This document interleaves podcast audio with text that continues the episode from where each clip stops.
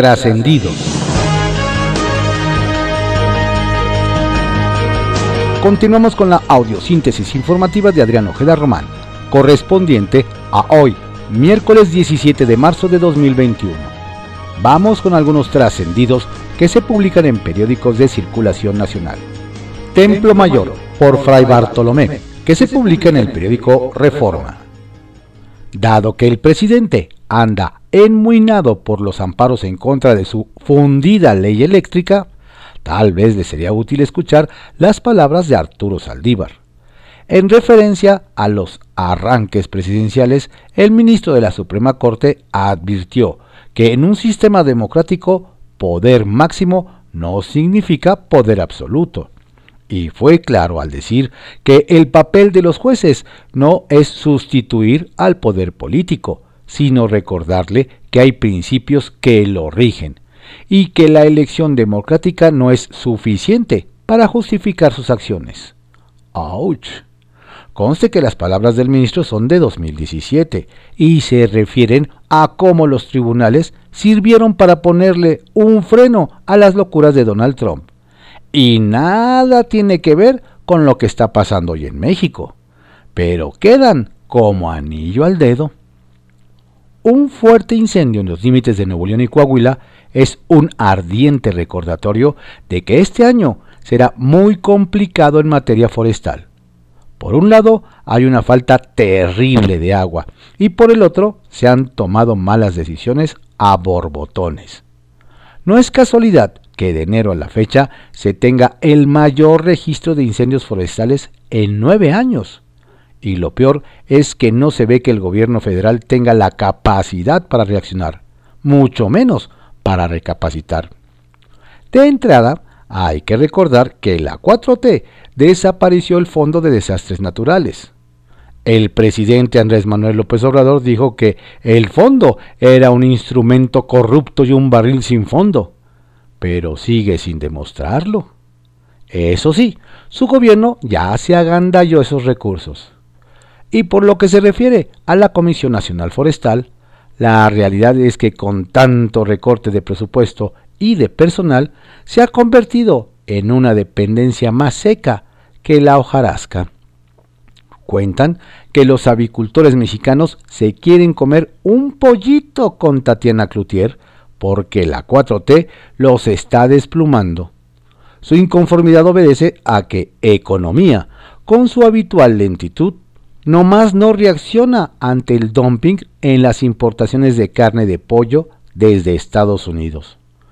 Lo peor del asunto es que la industria avícola tiene detenidas inversiones por 1.200 millones de dólares, tratando de descifrar qué fue primero, el huevo de la ineficiencia gubernamental o la gallina de la incertidumbre para los negocios. Muy, pero muy triste debe estar Carlos Romero de Champs, luego de que lo obligaron a dejar de ser trabajador de Pemex. Lo bueno es que la 4T es tan humanista que le dejó quedarse con el Ferrari, con los yates, con los millones y con los contratos para que disfrute de su jubilación.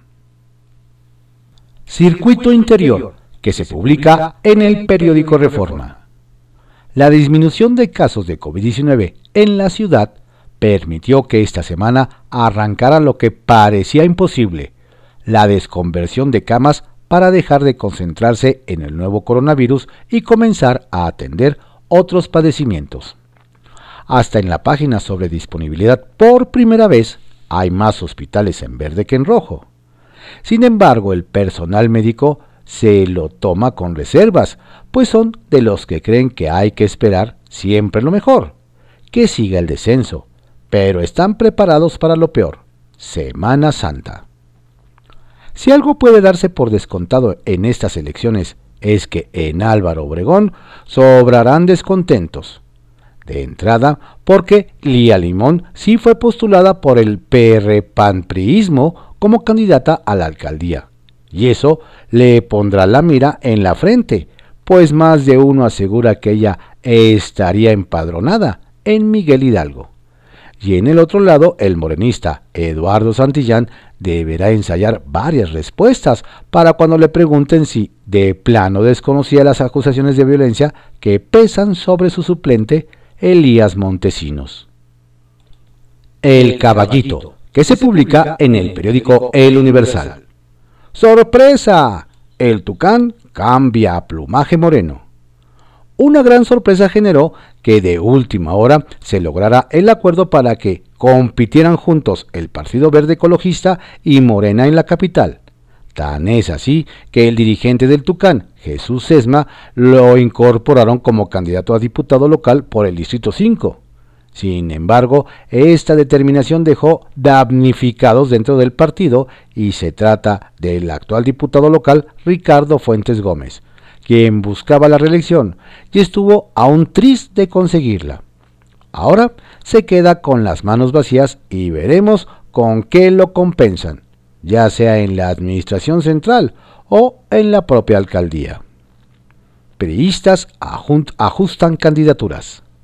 Si las cosas no cambian, todo está hecho para que Cintia López Castro sea la candidata del PRI para diputada federal en el Distrito 8 local, que corresponde a las alcaldías de Cuauhtémoc y Venustiano Carranza.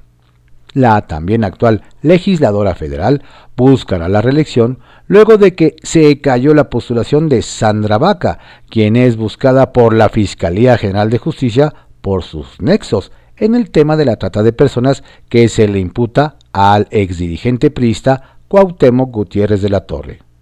Solo falta definir quiénes serán los contrincantes de doña Cintia, si la petista María Rosete o Israel Moreno, hermano del actual alcalde en Venustiano Carranza. Coyoacán, una cueva de grillos. La que está convertida en una verdadera cuna de grillos es la alcaldía Coyoacán, la cual no solo está de cabeza administrativamente, sino que todos se están metiendo el pie.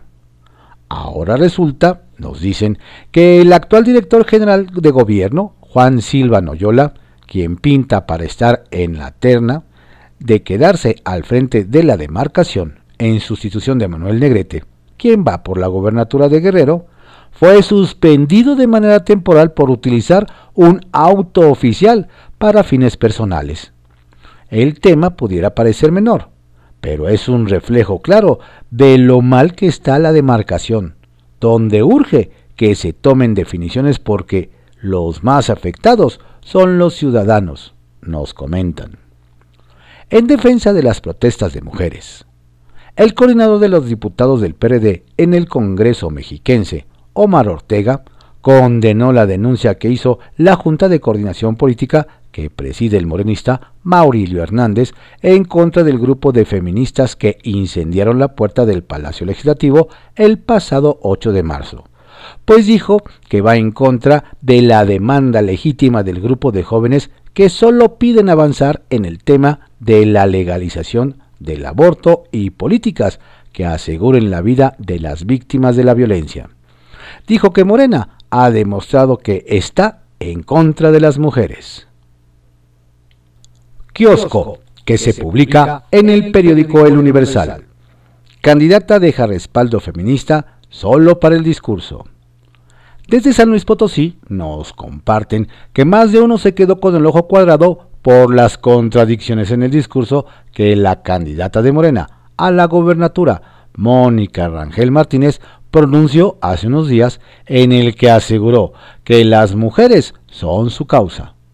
Nos detallan que integrantes de un grupo de ex trabajadoras de la Secretaría de Salud que encabezaba doña Mónica denunciaron que fueron despedidas injustificadamente durante su administración y diversas irregularidades en, en sus contratos de trabajo, por lo que llamaron a no votar por ella. Incluso una de ellas, Dulce María Ojeda Ortiz, soltó, espero que la mayoría de las personas conozcan cómo es Mónica. Yo no creo que al Estado le vaya mejor con ella. ¿Qué tal? Ponen en la mira a Camacho Jr.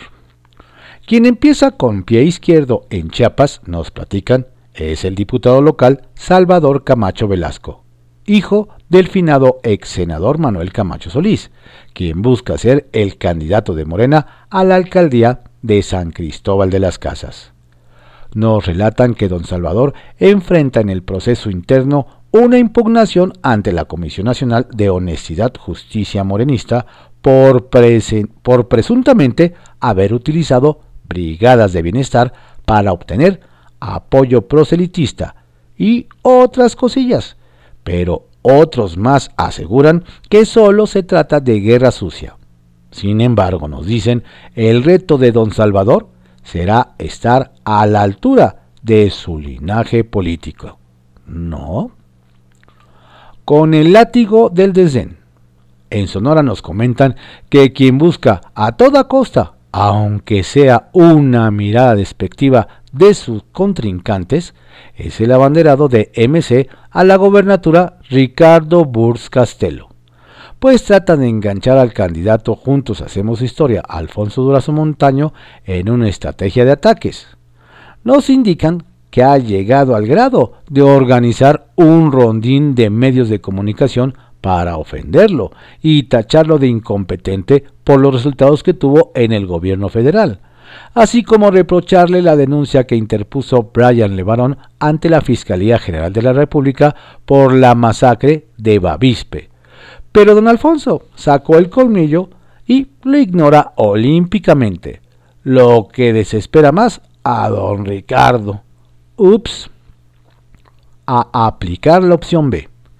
Desde Guerrero nos platican que quien sigue desahogando la, deshojando la margarita es la alcaldesa de Acapulco, Adela Román Ocampo, de Morena, pues con la candidatura a gobernador de Félix Salgado Macedonio, perdió su mejor oportunidad para ese lugar, por lo que ahora su veladora está puesta para la reelección.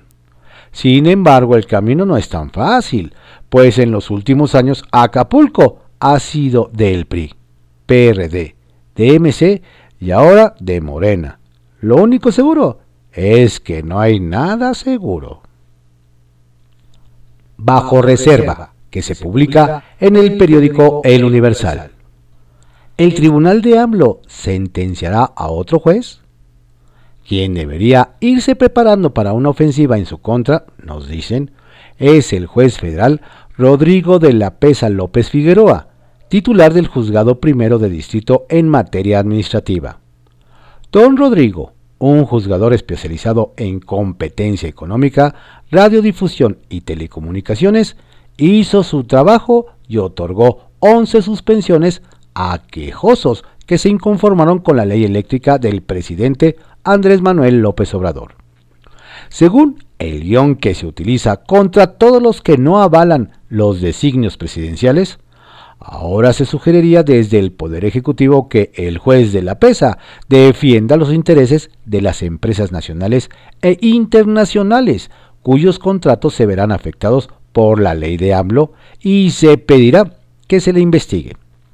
También se dirá que hay un complot en contra del actual gobierno auspiciado por aquellos empresarios que se beneficiaron de la corrupción y que fueron favorecidos en el periodo neoliberal. Además que en esta confabulación participan medios de comunicación nacionales e internacionales que están molestos porque perdieron los privilegios que les daban los gobiernos del PRI y el PAN. Bienvenido, don Rodrigo, al Tribunal de la Mañanera, donde a diferencia de su juzgado, no hay proceso ni defensa posible y la sentencia es inmediata. Oportunismo sindical.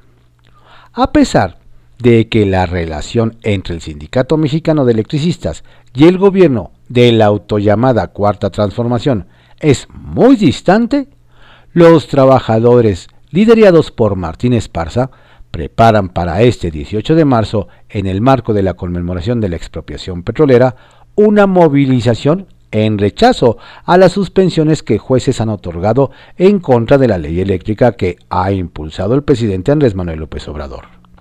Nos hacen ver que el mandatario prácticamente ha congelado la relación con este sindicato y criticado su democracia interna Sin embargo, del lado de los electricistas aún esperan la reinserción laboral de 15.000 de ellos, y quizás sea por eso que ahora buscan ser simpáticos a los ojos del presidente. Y por ello, mañana saldrán a las calles para defender la reforma de López Obrador. ¿Oportunismo? Candidaturas priistas a la venta. Si creía que los actos de corrupción al interior del PRI ya se habían acabado con la estrepitosa derrota del 2018, se equivoca. Nos cuentan que en Guanajuato hay acusaciones fuertes contra el secretario general del PRI local, Alejandro Arias Ávila, pues algunos priistas aseguran que está haciendo el negocio de su vida con la venta de candidaturas nos describen que Arias Ávila es el encargado de palomear los nombres. Ya hay quienes sostienen que las postulaciones a síndicos, regidores o alcaldías están a la venta al mejor postor. Incluso uno de los aspirantes más fuertes para la alcaldía de Celaya, el exdiputado local y expresidente del Comité Estatal del PRI, Javier Contreras, no aceptó pagar por la candidatura y decidió retirarse de la contienda. Nos dicen que don Javier prefirió irse y no hacer un escándalo para evitar un daño al partido. Oficialmente nos dicen, argumentó que no le admitieron su planilla desde el comité directivo estatal, pero el trasfondo fue que le querían pedir, dinero para postular a sus cercanos. ¿Será que el PRI no aprendió la lección? La salud del secretario de Marina en secreto. Ya va para un mes que el secretario de Marina, José Rafael Ojeda Durán, se infectó por segunda ocasión de COVID-19 y poco se sabe sobre su evolución. Nos hacen ver. La mañana del 23 de febrero, el almirante dio a conocer que había dado positivo a la prueba del virus SARS-CoV-2 y desde entonces está trabajando en aislamiento desde casa. El subsecretario de Marina, Eduardo Redondo Arámbulo, ha sustituido al almirante secretario en la reunión diaria del Gabinete de Seguridad y en los eventos presidenciales. Sin embargo, nada se ha informado sobre la salud del alto mando naval. Nos comentan que nada se perdería con informar cuál es el estado de salud del almirante, desde luego, con respeto a su privacidad pero bajo el entendido de que se trata de un funcionario clave del gobierno. Trascendió, que se publica en el periódico Milenio. Trascendió que los diputados Carmen Medel y Ricardo del Sol se llevan pesado, y así lo exhibieron en un pleito en un chat de legisladores y dirigentes de Morena, pues el potosino acusó a la veracruzana de hacer copy and paste a una iniciativa y presentarla como proyecto propio de la ley para prohibir los cigarros electrónicos y vapeadores, sin consultar a la bancada ni a los legisladores que promueven el uso de esos instrumentos por considerarlos menos nocivos que el tabaco. Qué pena que copies y pegues una iniciativa. De perdido, quítale el autor. Reprochó a ella que reviró. Pruébalo y si no, buscaré que lo pruebes. Soy mujer de palabra y honesta. No tengo ninguna necesidad, solo el bien de salud. Casi contrario a tu conflicto de interés con la industria del vapeo. Cosas de la 4T. Trascendió que a pesar de que varios integrantes del gobierno federal están en desacuerdo con la propuesta de la ley orgánica de la Fiscalía General, el promotor y coordinador de Morena en el Senado, Ricardo Monreal, insistirá en aprobarla a contracorriente de la opinión del subsecretario de Gobernación Alejandro Encinas, el titular de la UIF Santiago Nieto y de líderes de organizaciones civiles que se oponen a que con esta legislación la Fiscalía General de la República se desentienda de la búsqueda de personas desaparecidas.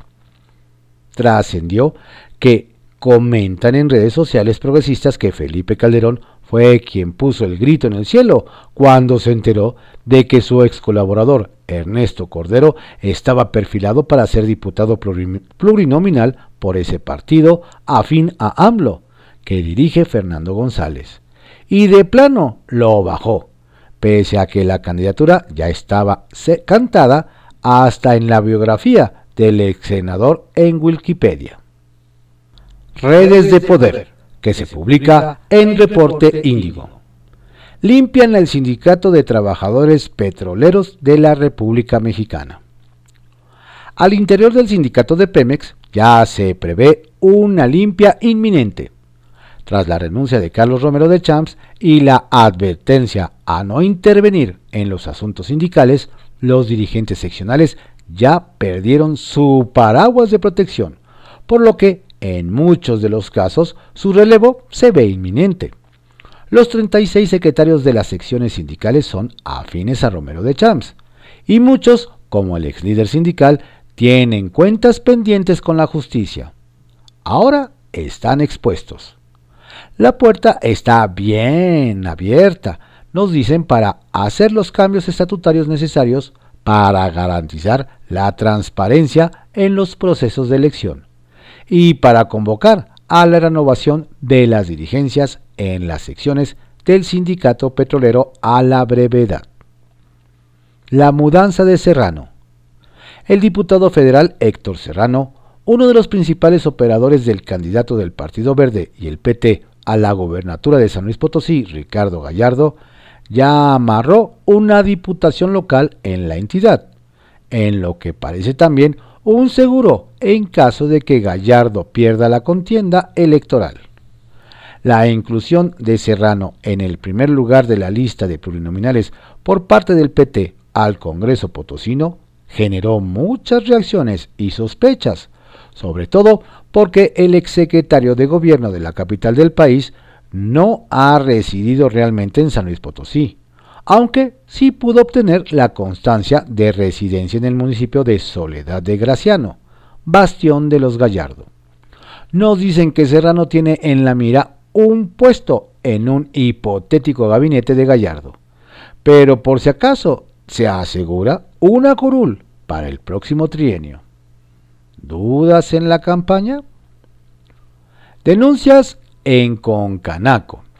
Un grupo de cámaras de comercio de diversas entidades del país afiliadas a la Confederación de Cámaras Nacionales de Comercio y Servicios Turísticos, Concanaco, Servitur, darán a conocer el día de hoy una serie de presuntas irregularidades financieras que presenta la Concanaco en perjuicio de sus cámaras. Entre los inconformes se encuentran cámaras de estados como Hidalgo, Campeche, Yucatán, Nuevo León, Guanajuato, San Luis Potosí y Tabasco. Atentos. Sacapuntas, que se publica en el Heraldo de México. Santa Intervención. Nos cuentan que el optimismo del gobierno de la 4T respecto a que el presidente de Estados Unidos, Joe Biden, aceptará dar vacunas a México se debe a que hay un poderoso intermediario que estará cabildeando. Se trata del Papa Francisco, quien habría solicitado al mandatario estadounidense, a través de su, de su nunciatura, apoyar a América Latina con dosis contra COVID-19. Preparan reforma fiscal. En la Cámara de Diputados están puestos y dispuestos para ir por una reforma fiscal como adelantó el secretario de Hacienda Arturo Herrera. De hecho, este miércoles se instala el grupo de trabajo para la transición hacendaria que estará a cargo de Alfonso Ramírez Cuellar, con el objeto de preparar el camino para una convención nacional hacendaria. Renuncia a reelección. Se bajó de la reelección el alcalde con licencia de Guadalajara, Ismael del Toro Castro, el motivo es un asunto personal que tiene que ver con una de sus hijas. No participar en el proceso electoral. Renuncio a la candidatura de Movimiento Ciudadano al municipio de Guadalajara, informó. Además, el tema amerita que se ausente de esa ciudad durante varios días. Tómbola morenista. A partir de hoy, la dirigencia de Morena, encabezada por Mario Delgado, inicia el proceso para seleccionar a sus candidatos a diputados federales plurinominales. Será por tómbola, como es su costumbre. El sorteo comenzará con la lista correspondiente a la primera circunscripción. los lugares reservados para acciones afirmativas no entrarán a la insaculación. Cambia de trinchera. Por cierto, se va a poner color de hormiga la disputa por la alcaldía Venustiano Carranza. Y es que Rocío Barrera dio espalda a la 4T para ser la candidata del bloque PRI, PAN y PRD. Nos dicen que tras la elección de Evelyn Parra como abanderada morenista, la diputada federal quiso mover sus piezas a nivel interno, pero no tuvo éxito y cambió de trinchera. Pepe Grillo, que se publica en el periódico La Crónica. Voluntariamente a fuerza. El gobierno hizo a Carlos Romero de Champs un cordial exhorto para que renunciara a Pemex, y horas después el ex líder sindical resolvió, por voluntad propia, recoger sus chivas e irse. El chiste macabro se cuenta solo. La pregunta pertinente es si sacar a Romero de la paraestatal supone que no habrá una investigación rigurosa sobre el monto y origen de su patrimonio. Y es que la familia Romero de Champs se esmeró por mostrar sin rubor al mundo un estilo de vida plagado de caras extravagancias. Dentro o fuera de Pemex, el ex líder sindical debe ser investigado para que, si es el caso, se atenga como todos a las consecuencias de sus actos. El tren de las pensiones. En el tema del tren Maya y las pensiones militares se multiplican los equívocos. Es un estudio de caso de cosas buenas que parecen muy malas. ¿A quién se le ocurrió? Las pensiones del personal militar no pueden estar sujetas a lo que se saque del tren Maya. Tiene que provenir de recursos etiquetados en el presupuesto de egresos. Todavía se desconoce si el proyecto será rentable o no. El ejército asumirá las ganancias y también las eventuales pérdidas. Si hay un mal año turístico, si ocurre otra pandemia, si un huracán destruye las vías, los soldados en retiro se quedarán sin pensiones? Todavía es más preocupante el anuncio de que el dinero que se genere no pasará por la Secretaría de Hacienda para su supervisión, sino que será administrado directamente por el ejército, que desde luego no existe para eso. Los soldados pueden brindar seguridad en los recorridos. Esa es su misión, pero el negocio del transporte ferroviario no lo es. Viaje viral. El caso de los jóvenes estudiantes argentinos, que después de pasar unos días en Cancún regresaron a su país contagiados de COVID-19, ya es tema de la prensa internacional. Puede golpear las expectativas de los destinos turísticos de Quintana Roo para la Semana Santa. El gobierno argentino, por lo pronto, impuso controles severos para quienes visiten el balneario mexicano. El daño puede controlarse si cuenta con una versión oficial de los hechos que servirá para detectar la exhibición de los eslabones vulnerables en la cadena de protección sanitaria a los visitantes. Hay una agencia de viajes con sede en Argentina que organizó el viaje, ofreciendo pruebas para detectar COVID-19 hechas en México por un laboratorio que no tiene el aval de la Secretaría de Salud. Todavía no está claro si se trató de un error una confusión, una triquiñuela, producto de la codicia. Por eso urge el esclarecimiento total del episodio. Colomitos lejanos. Ismael del Toro tenía amplias posibilidades de repetir como alcalde de Guadalajara. De hecho, él también lo creía. Pidió licencia para hacer campaña en busca de la reelección por MC, que es el partido fuerte en la entidad porque también tiene la gobernatura. De pronto, se retiró de la contienda argumentando que atendería un problema familiar, por lo que ya no buscará la reelección. Desde luego comenzaron a circular en la Perla Tapatía que atraviesa un severo problema de seguridad derivado de la operación en la zona del cártel Jalisco Nueva Generación. Versiones de todo tipo sobre los motivos reales de la declinación. Hay consternación, el único que está de plácemes es el empresario Carlos Lomelí, de Morena, que cada vez tiene menos rivales en la competencia por la alcaldía de Guadalajara. Estos fueron algunos trascendidos que se publican en periódicos de circulación nacional en la audiosíntesis informativa de Adrián Ojeda Román, correspondiente a hoy, miércoles 17 de marzo de 2021. Tenga usted un estupendo día. Por favor, cuídese mucho, cuide a su familia, cuídenos a todos. Si no tiene a qué salir, quédese en casa.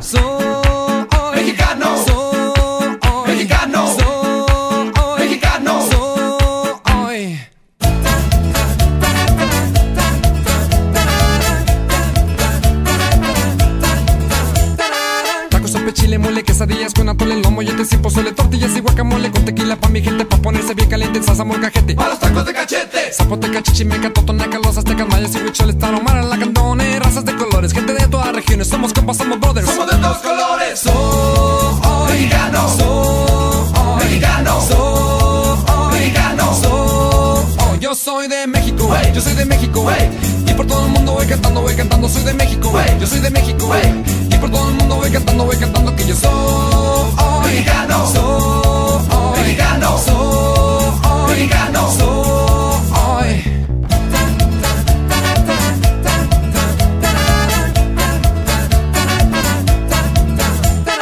Guarachudos y rastudos, los rapados y greñudos, los riquillos, los de feria, los que viven en miseria, campesinos y punguetos, los escatos, los darquetos, para su pueblo. Zapoteca, chichimeca, totonaca, los aztecas, mayas y huicholes, taromara, lacandone, razas de colores, gente de todas regiones, somos compas, somos brothers. Somos de todos colores. Soy mexicano. Soy mexicano. Soy mexicano. Soy yo soy de México, yo soy de México, y por todo el mundo voy cantando, voy cantando, soy de México, yo soy de México, y por todo el mundo voy cantando, voy cantando que yo soy mexicano. Soy